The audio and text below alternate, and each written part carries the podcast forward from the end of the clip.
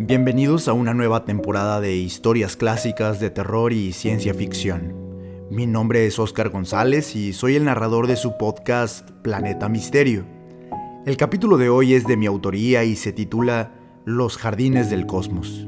Antes de iniciar, los invito a seguirme en Wattpad. Es una plataforma gratuita donde estoy publicando historias inéditas que he escrito especialmente para ustedes y que estoy seguro que les gustarán. Aquí tienen el episodio de hoy.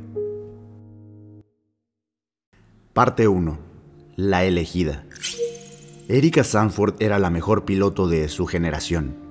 También fue la estudiante más brillante en todas sus clases y además poseía una capacidad pulmonar envidiable.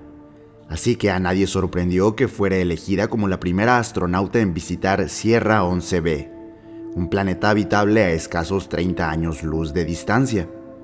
Ella aceptó la misión conmovida y entusiasmada. Se había preparado para ello desde siempre. Visitó a su madre días antes de partir. Secó con ternura las lágrimas de sus mejillas y agradeció el apoyo brindado durante toda su carrera espacial. Nuestro apellido quedará grabado en la historia. Tu apellido, dijo Erika en aquella ocasión y la madre se abrazó con firmeza a la joven una última vez. A la anciana poco o nada le importaba aquel honor. La familia Sanford no era acaudalada. Al contrario, por varias generaciones se habían dedicado a la minería en los valles grises de litio y apenas alcanzaron a pagar la educación básica de Erika. Ella estuvo consciente desde muy pequeña del enorme sacrificio que hacían su madre y sus dos hermanos mayores, por lo que se esforzaba al máximo para corresponderlos. Ellos, a su vez, nunca le reprochaban ni le exigían nada, y después de largas jornadas laborales, en la casa Sanford no había más que amor y dulzura, por lo que, hasta donde puede recordar, la astronauta siempre aseguró haber tenido una infancia muy feliz. Los desvelos y las horas extra de estudio dieron sus frutos, y Erika fue seleccionada para ingresar a una academia oficial a los 15 años. Un logro que muy pocas personas tenían el intelecto de atribuirse y aún menos el capital para poder costearse. Pero ella tenía puntuaciones perfectas y el decano oficial ofreció pagar todo su entrenamiento. Ahora, diez años más tarde, se embarcaría en el primer viaje de reconocimiento astrobiológico en Sierra 11B, y con un poco de suerte, encontraría el lugar ideal para fundar la primera colonia humana en aquel extraño paraje.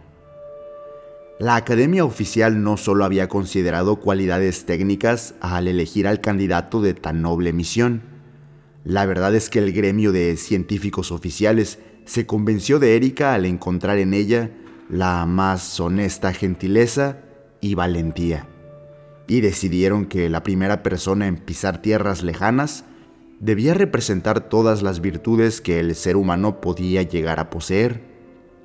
Sencillamente no existía un candidato mejor. Llegó el día esperado los colegas de Erika se despidieron de ella con efusividad y el despegue fue teletransmitido en todo el planeta. Fue el evento del siglo. Familias enteras se aglomeraron alrededor de los telereceptores, hubo celebraciones en las plazas públicas e incluso las minas detuvieron sus labores para que todos, sin excepción, pudieran presenciar el evento más importante de la historia. Había gran expectación y esto no se debía solo a la afición popular a las ciencias y a la exploración espacial de aquella época. Sucedía que la humanidad comenzaba a padecer los estragos de cientos de años de sobreexplotación de recursos naturales, y el azote de violentos huracanes había reducido el espacio habitable del planeta. Por tal motivo, buscar nuevos horizontes se había convertido en la única esperanza para evitar la eventual extinción de la especie. Erika Sanford abordó la nave, hizo una última inspección del inventario y ajustó su cinturón. No podía cometer errores. El plan era aterrizar en Sierra 11B, completar las siete pruebas astrobiológicas e instalar la colmena de embriones humanos. Ella permanecería ahí, documentando el desarrollo de la colmena, y su éxito habría de dar luz verde al resto de humanos para unírseles en su nuevo hogar. Un paso a la vez. Primero había que alcanzar la velocidad de la luz en una pieza. Inició la cuenta regresiva. Los sistemas propulsores provocaron bruscas vibraciones en el suelo. Los rayos del sol resplandecieron en la ventana de la cabina principal y la nave ascendió exitosamente 100 kilómetros desde la superficie hasta el espacio. Erika sintió náuseas. No importaba cuántas veces uno asistiera a los simuladores de vuelo, los ajustes de presurización siempre hacían estragos en el sistema vestibular de cualquier astronauta. La presión arterial disminuyó a medida que la gravedad perdió su dominio. Después el mareo se disipó lentamente y Sanford miró por la ventana con asombro mientras el azul profundo de los océanos y los verdes exuberantes de los continentes se desvanecieron en la distancia. En ese momento recordó sus días de infancia en los barrios mineros, cuando pasaba horas mirando las estrellas y soñaba con explorar el vasto universo. Ahora se encontraba al borde de una aventura sin precedentes y la supervivencia de toda la especie recaía en sus hombros. Se ajustó a la ingravidez y flotó dentro de la cabina. Observó los paneles de control y confirmó los datos con la base de control en la academia oficial. Todo está en orden, anunció el comandante Johnson. Estás en ruta hacia la estación espacial. Prepárate para la fase de acoplamiento en aproximadamente cuatro minutos. Las palabras del comandante llenaron a Erika de emoción y anticipación. Tras el acoplamiento, ella se convertiría en la primera persona en viajar a la velocidad de la luz. Los años de entrenamiento riguroso y pruebas exhaustivas pasaron por su mente una vez más. Las estrellas parecían brillar con una intensidad que nunca había experimentado antes. Sanford se preguntó cuántos secretos y misterios se ocultaban más allá de su alcance. La nave desaceleró y Erika se maravilló al ver la imponente estación espacial frente a ella.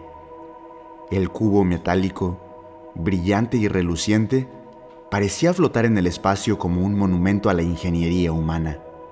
El corazón latía con fuerza mientras la nave se acercaba lentamente a la entrada de acoplamiento de la estación. La voz del comandante resonó en la cabina principal nuevamente. Prepárate para el acoplamiento, mantén la concentración y sigue todos los protocolos. El equipo de técnicos de la academia se movió con precisión y gracia monitoreando que cada sistema estuviera en perfecto funcionamiento. Erika verificó los paneles de control. La adrenalina fluía por sus venas. Finalmente, la nave se alineó con la entrada de acoplamiento y comenzó el proceso de enganche. Los delicados mecanismos se activaron y un suave chasquido indicó que la nave estaba firmemente conectada a la estación espacial. Con un suspiro de alivio, Erika desabrochó sus cinturones de seguridad y flotó en la cabina. Un súbito nerviosismo se apoderó de ella. Abrió las compuertas y flotó en el umbral entre la nave y la estación espacial. Sus pies se acostumbraron a la falta de gravedad mientras se deslizaba por el corredor metálico. La estación era un verdadero prodigio de la tecnología. El pasillo estaba iluminado con luces tenues y pantallas holográficas mostraban datos y gráficos en constante movimiento. Estoy dentro, Johnson. Crucé el umbral y en este momento estoy cerrando la puerta de la estación, dijo Erika, y millones de humanos celebraron frente a sus aparatos telereceptores. Ahora estoy ajustando mi cinturón en uno de los asientos del cuarto de controles del cubo. Tomará unos segundos hasta que esté listo el empuje a la velocidad de la luz. Cuida bien de los embriones, Sanford. Johnson estaba realmente conmovido. Si no estoy aquí para cuando despiertes del sueño criogénico, debes saber que estoy orgulloso de ti. Basta ya, Johnson. Me vas a hacer llorar. Erika terminó de programar la ruta hacia Sierra 11B y el cubo rugió en sus entrañas mientras se calentaban los sistemas para alcanzar la velocidad de la luz. Erika se sujetó firmemente ante las violentas vibraciones de la estación. Los segundos se hicieron eternos y el tablero anunció que los propulsores habían alcanzado su máximo rendimiento. Iniciar el viaje a velocidad de la luz estaba ahora solo al alcance de un botón. Te amo, mamá. Gracias por todo. Esas fueron las últimas palabras que se escucharon en los telereceptores antes de perder comunicación con la estación espacial. Tras presionar el botón, Sanford siguió aferrándose a su asiento con todas sus fuerzas y observó en la ventana cómo millones de estrellas se convirtieron en destellos borrosos de luz. La sensación de velocidad vertiginosa la abrumaba y los rugidos de la estación retumbaron en sus oídos. El viaje había comenzado. 30 años hasta Sierra 11B un largo tiempo para cualquier humano, pero el sueño criogénico convertiría el trayecto en apenas un pestañeo.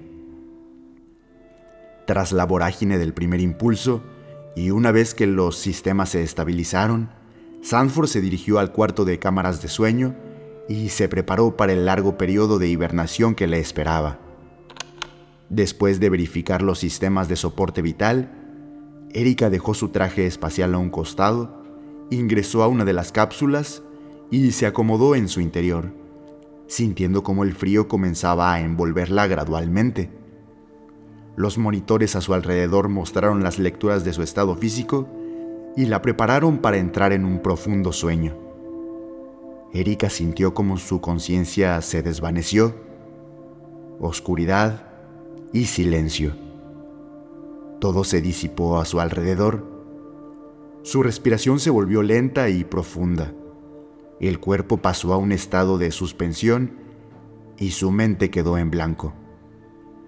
Pasarían 30 años, pero para ella solo un suspiro, solo un pestañeo. Parte 2. El impacto. Alerta, daño severo a la nave, alerta. Las paredes de la cámara criogénica quemaban al tacto. Sanford empujó con fuerza la compuerta de cristal. Salió con urgencia de la cápsula y esperó inmóvil a que sus ojos se acostumbraran a la intensidad de la luz. Sintió como el calor volvió a envolverla y de pronto el pánico se apoderó de ella. El interior de la estación estaba en llamas y al parecer el sistema contra incendios nunca se activó. Erika se colocó nuevamente el traje espacial con urgencia. Los sistemas de alarma seguían funcionando, pero más allá de eso, la estación parecía estar muerta. Una luz roja parpadeaba en todos los rincones en sintonía con la voz computarizada que repetía una y otra vez. Erika se deslizó con destreza hacia el tablero de comando del cuarto de controles y miró con horror cómo Sierra 11B atravesaba de un lado al otro la ventana del cubo. Oscuridad en el horizonte. Luego el planeta volvía a trazar el mismo recorrido en el exterior. La estación espacial estaba girando fuera de control. Había que improvisar. Aún podría lograr un aterrizaje seguro utilizando únicamente su nave. Intentó activar el protocolo de desacoplamiento una y otra vez utilizando el tablero de control, pero fue en vano. Se dirigió al umbral entre la nave y la estación, tomó un arnés y lo ancló a su traje. Realizaría una caminata espacial e intentaría desacoplar la nave desde afuera. Alerta, error en presurización de cabina, alerta. No me digas, imbécil, gritó Sanford mientras desactivaban manualmente el protocolo de bloqueo de las compuertas y recorrió el pasillo que conectaba a ambos vehículos hasta llegar a la entrada de su nave. La abrió por completo y ancló el extremo del arnés en una de las paredes del interior. Se aseguró nuevamente de que el extremo que conectaba a su traje estuviera bien ajustado y volvió a la puerta central del umbral, la misma que recién había desactivado. Jaló la palanca y de inmediato fue succionada hacia el abismo. La violencia del movimiento arrancó la puerta de la estación y el cuerpo del astronauta dio vueltas bruscamente. Erika perdió la cuenta de los giros que experimentó en ese breve instante.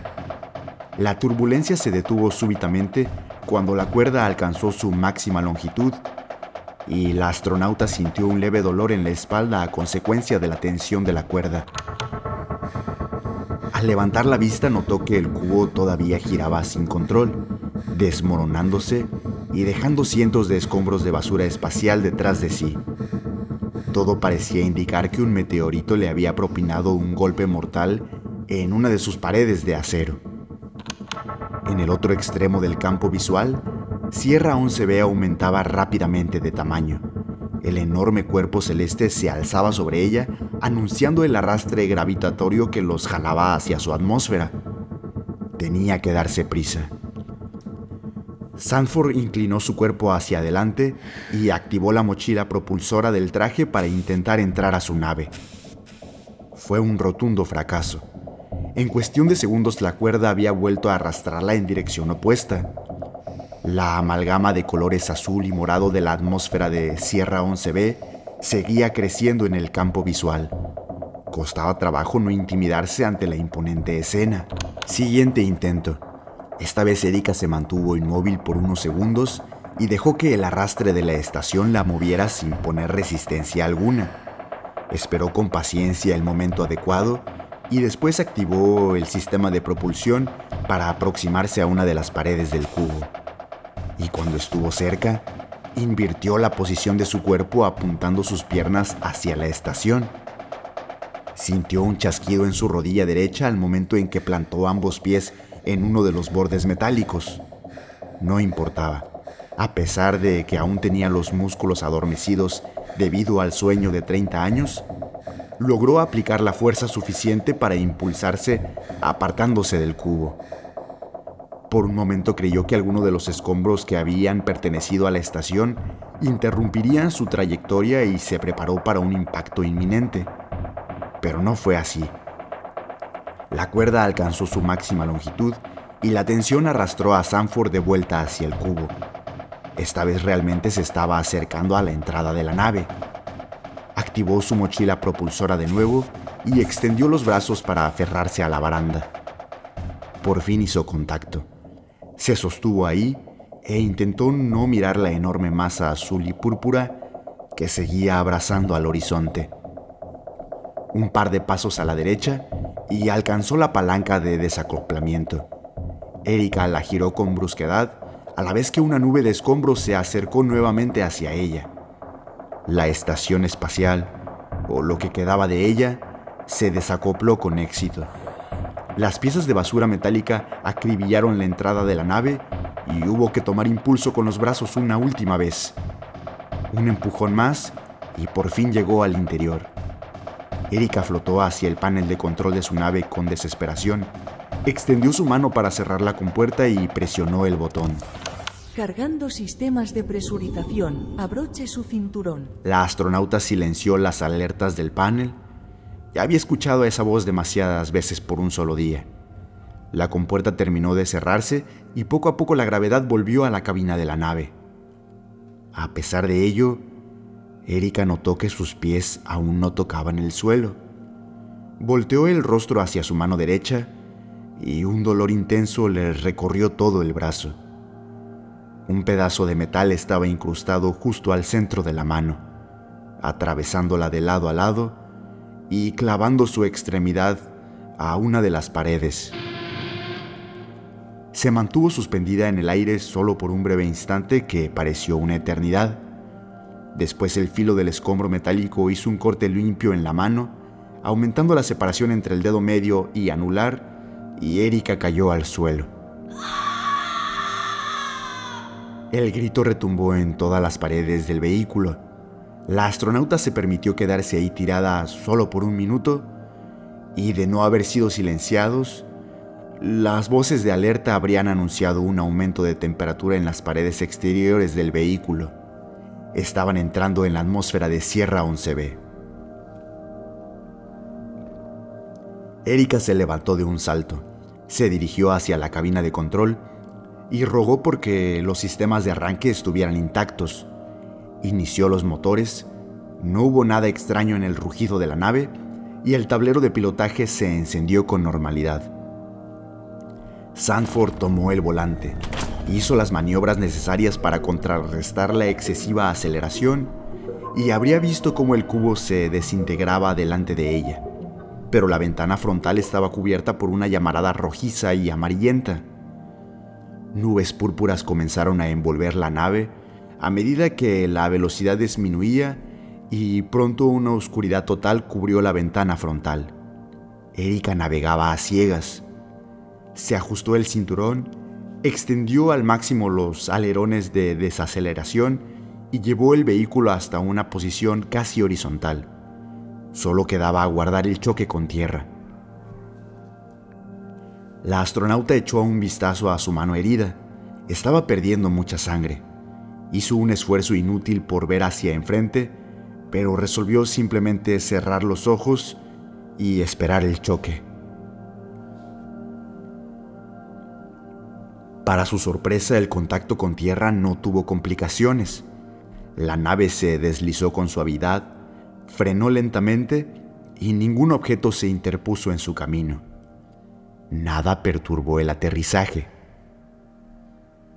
Con la nave ya inmóvil y la oscuridad todavía acechando alrededor, el corazón de Erika volvió a su sitio.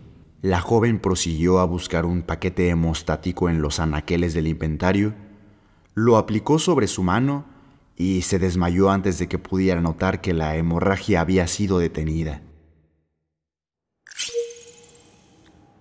Parte 3. Los siete días. En el primer día en Sierra 11B, Erika atravesó varios kilómetros de un valle en penumbras. El nerviosismo la acompañó durante el camino porque no estaba segura de cuánto tiempo había permanecido desmayada en la nave ni por qué la criatura se había limitado a observarla a la distancia. Pero Sanford actuó con naturalidad desde el momento en que despertó y jamás hizo contacto visual con la extraña figura. Continuaría fingiendo no haber notado su presencia hasta que tuviera pista de qué clase de organismo se trataba y cuáles eran sus intenciones. Algo era seguro la cosa tenía aproximadamente la misma estatura de Erika, y eso lo notó por primera vez tras despertar en el suelo de la nave. Pero la niebla evitó obtener más información de su aspecto. A pesar de ello, la misión debía continuar. Erika caminaba con una enorme mochila en la espalda, trastabillando de vez en cuando. No solo su mano había quedado en malas condiciones, la rodilla derecha comenzaba a dolerle también y el peso de la carga no le ayudaba mucho. Cabe mencionar que, ante los estragos producidos por los huracanes del planeta natal, la Academia Oficial había desarrollado un método innovador para desviar la trayectoria de las tempestades. Hacía mucho tiempo que las tormentas extremas volvieron obsoletos a dichos artefactos, pero ahora Erika llevaba consigo uno de ellos. Su objetivo del día era instalarlo en las alturas y con un poco de suerte disipar las nubes que cubrían en tinieblas al desolado paraje. La tarea era complicada sin poder ver con exactitud hacia dónde se dirigía. La linterna que empuñaba apenas si lograba alumbrar a unos escasos dos metros y al parecer la vegetación del valle estaba muerta en su totalidad. ¿Acaso la Academia Oficial se había equivocado? ¿Sierra 11B era en realidad un planeta inhabitable? No solo la curiosidad la motivó a apresurar el paso, aunque era imposible distinguirla entre las sombras, Erika podía escuchar cómo la criatura le seguía los pasos.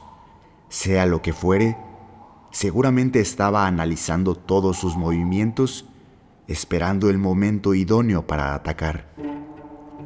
Una roca aquí, otra allá, además del aumento en la inclinación del suelo, todo el terreno parecía mantenerse homogéneo y, tras varias horas, esa elevación obligó a Sanford a andar con las cuatro extremidades en el suelo.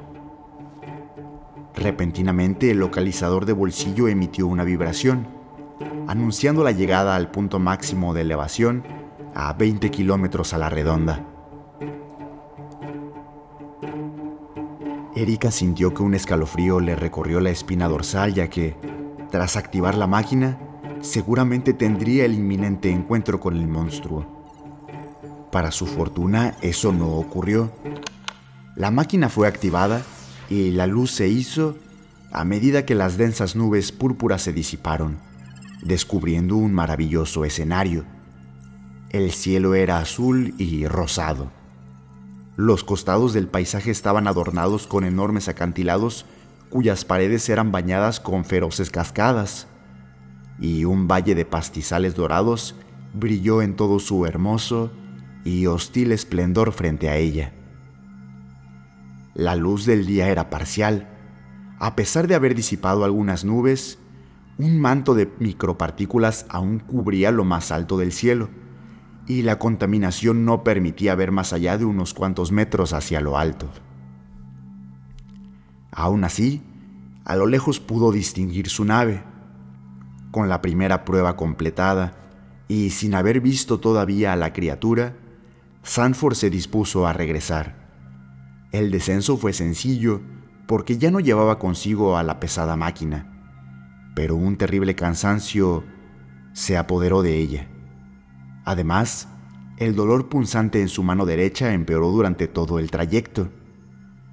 Erika instaló el campamento con dificultad en el punto de aterrizaje y, aunque el agotamiento era abrumador, esa noche no pudo conciliar el sueño. En algún lugar no muy lejos de ahí, la bestia seguía merodeando. En el segundo día Erika instaló más artefactos terraformadores en las inmediaciones del valle. Su intención era modificar a voluntad el caudal de las caídas de agua en los acantilados y lo logró con facilidad. En el tercer día hizo lo mismo con las irregulares formaciones terrestres del valle y el paraíso recién creado por las nuevas colinas y los nuevos ríos le habrían brindado una merecida paz. Pero la criatura seguía ahí, escondiéndose detrás de un árbol, hundiéndose en el fondo de un riachuelo o asomando la cabeza desde un arbusto. Era imposible dormir teniendo al enemigo tan cerca. Pero la estrategia siguió siendo la misma Sanford nunca mostraba su temor ni volteaba a ver directamente a aquello que la acechaba. Pasó la tercera noche en vela, acurrucada en la tienda de campaña, aferrada a su martillo y esperando el momento en que tuviera que descargarlo por fin. El cansancio fue extremo durante el cuarto día y Erika hizo un gran esfuerzo en instalar la última máquina.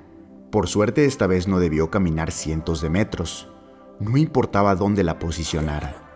Este nuevo equipo se encargaría de limpiar el aire de la atmósfera superior, eliminando la acumulación de partículas contaminantes. Sanford terminó la instalación, se desplomó en el suelo y esperó a que cayera la noche. La cuarta prueba fue un éxito. Las estrellas comenzaron a aparecer en el firmamento y los pulmones del astronauta se llenaron del aire más limpio que jamás había respirado. Sierra 11B parecía ser un lugar adecuado hasta ahora. El monstruo no hizo su aparición y Erika pasó otra noche sin dormir. La adrenalina de la quinta tarea le dio un inesperado golpe de energía. En cuanto el primer destello de luz resplandeció al amanecer, Sanford se levantó y corrió con emoción hacia su nave. La primera cápsula de embriones aguardaba en el almacén. Erika la tomó cuidadosamente y caminó con júbilo hacia el río más cercano. La brisa golpeaba su rostro y el pasto dorado acariciaba sus rodillas. Por un momento olvidó el dolor en su mano y por primera vez desde que aterrizó en Sierra 11B, se sintió plenamente feliz. Sin embargo, los embriones de esta cápsula en particular no eran humanos. Sanford lanzó el contenido al agua y al poco rato unos pececillos pintaron el agua transparente con múltiples colores. Su acelerado crecimiento fue documentado y registrado en la bitácora de la computadora de mano y la tarea fue completada. La vida acuática era viable. Sanford decidió aprovechar el momento para lavar su herida y, al remover la venda, la alegría dio paso al horror. Tan pronto descubrió su mano, un olor nauseabundo penetró sus sentidos. La mano estaba infectada. Se dirigió al campamento e intentó desinfectarse, notando que había perdido movilidad en prácticamente todos sus dedos. Erika soltó una lágrima.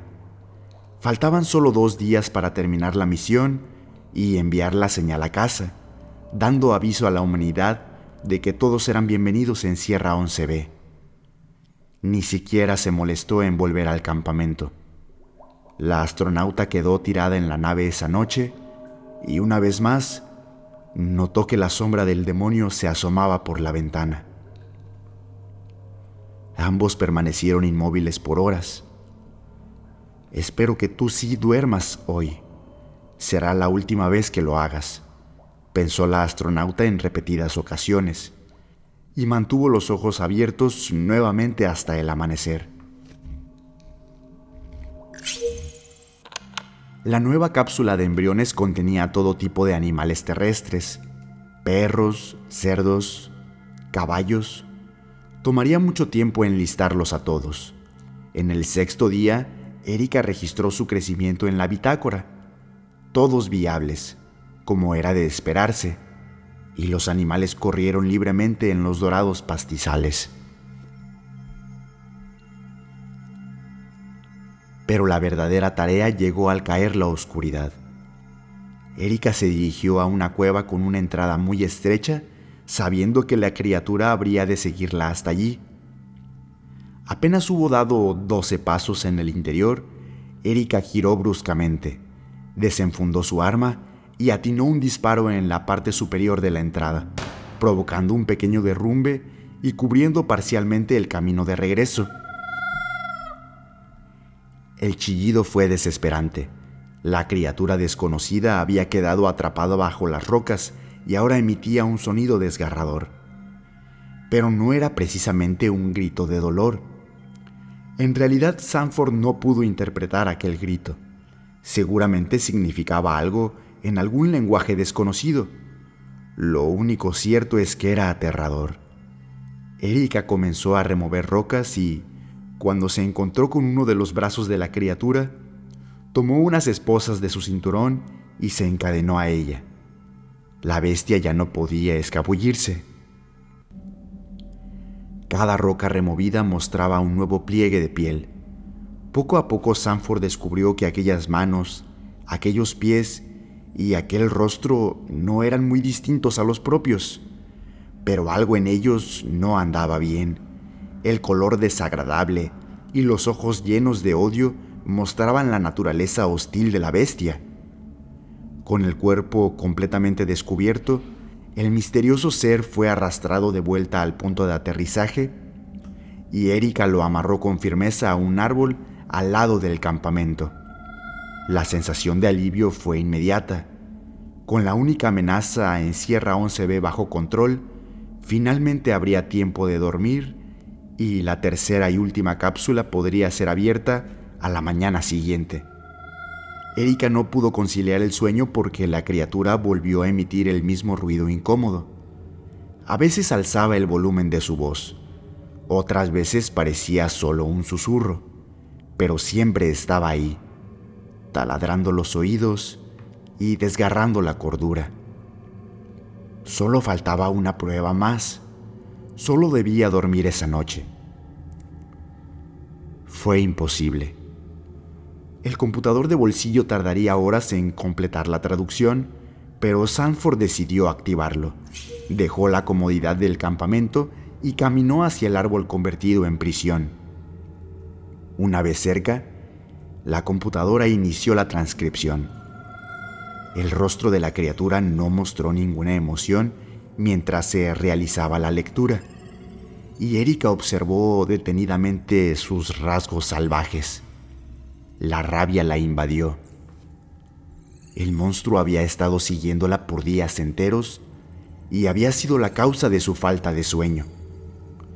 Toda esa situación le estuvo distrayendo demasiado y por esa razón había descuidado su ahora gangrenada herida. Probablemente la bestia también fue culpable de la destrucción de la estación espacial. Tal vez toda su raza provocó el accidente en primer lugar. Los sonidos continuaron por un largo rato y Erika nunca apartó su mirada del prisionero, ahogando su odio y repulsión en silencio. De repente, con una velocidad asombrosa, el monstruo tomó la mano herida de Sanford entre las suyas y el ruido de su voz aumentó de intensidad.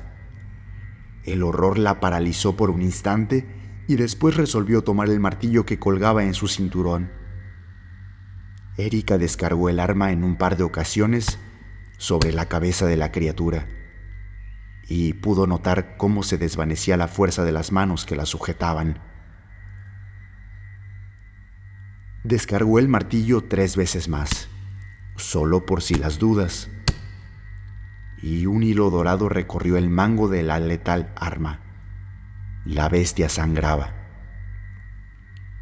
La noche era oscura y no había nadie observando así que descargó el martillo de nuevo. Luego otra vez y otra más. Aún embriagada de ira, Sanford miró hacia abajo y contempló el resplandor de su obra. La criatura yacía inmóvil y desfigurada al pie del árbol. Un último golpe del martillo y el arma cayó al suelo. Erika por fin pudo dormir ni siquiera volvió al campamento. Lo hizo ahí, tumbada al lado de la bestia que tanto la había atormentado. Soñó con su madre, con las minas y con millones de estrellas girando alrededor de ella.